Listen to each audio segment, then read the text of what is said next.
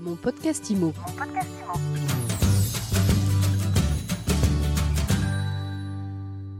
Bonjour et bienvenue dans ce nouvel épisode de mon podcast IMO. On est toujours en live du salon de la copropriété et j'ai le plaisir de recevoir Olivier Safar. Bonjour. Bonjour, merci de m'accueillir.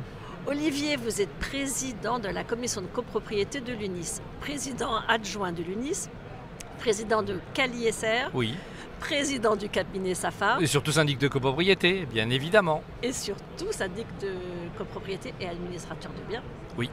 Alors, la- on va parler ensemble de la loi euh, climat et résilience qui a Oui. été votée cet été Mhm. euh, et de voir un peu les implications concrètes. Alors, il y en a plein au niveau de la copropriété, mais notamment au niveau du plan pluriannuel de travaux, le PPT.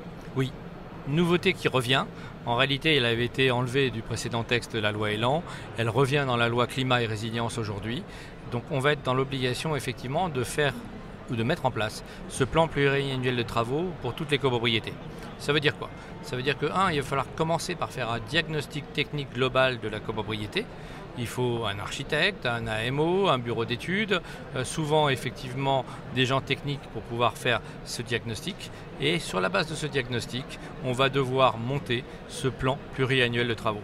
C'est-à-dire voir quels sont les travaux qui sont nécessaires dans la copropriété et à quelles échéances on va devoir les faire voter en Assemblée Générale.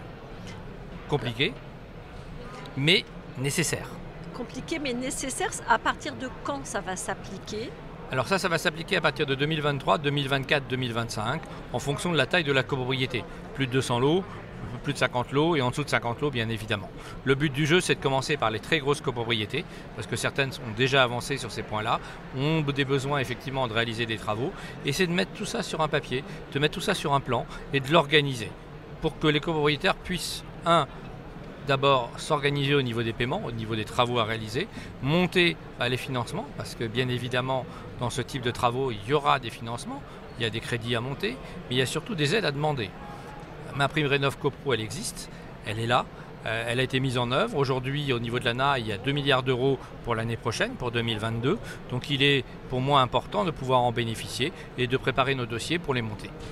Combien ça va coûter en moyenne? Est-ce qu'on a des estimations peut-être par taille d'immeuble? Alors, on a des estimations par lot de copropriété.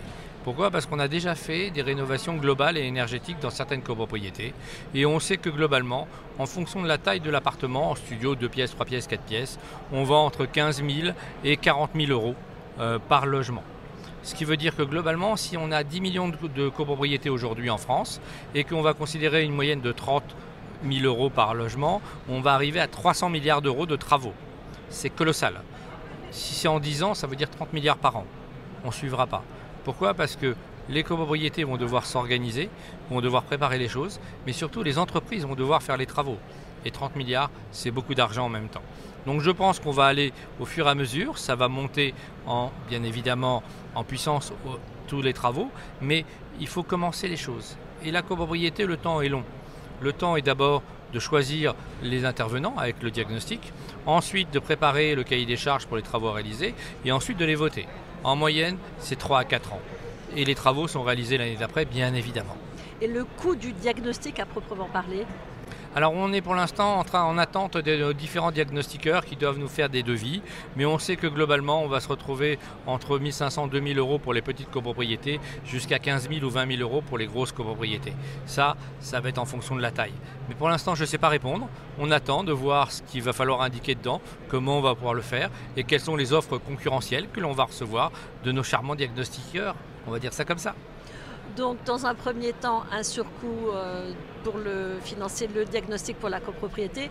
Ensuite, un surcoût surtout pour les copropriétaires, avec une possibilité ou pas de financer tout ça.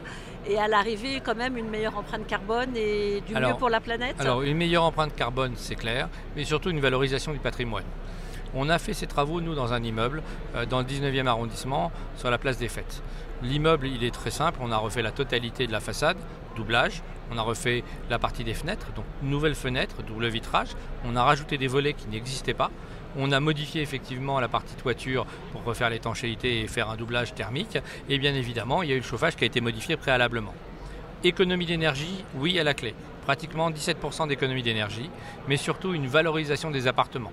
Ils valent aujourd'hui plus cher, Pourquoi? Parce qu'on a amélioré le confort tant d'hiver que d'été dans ces appartements.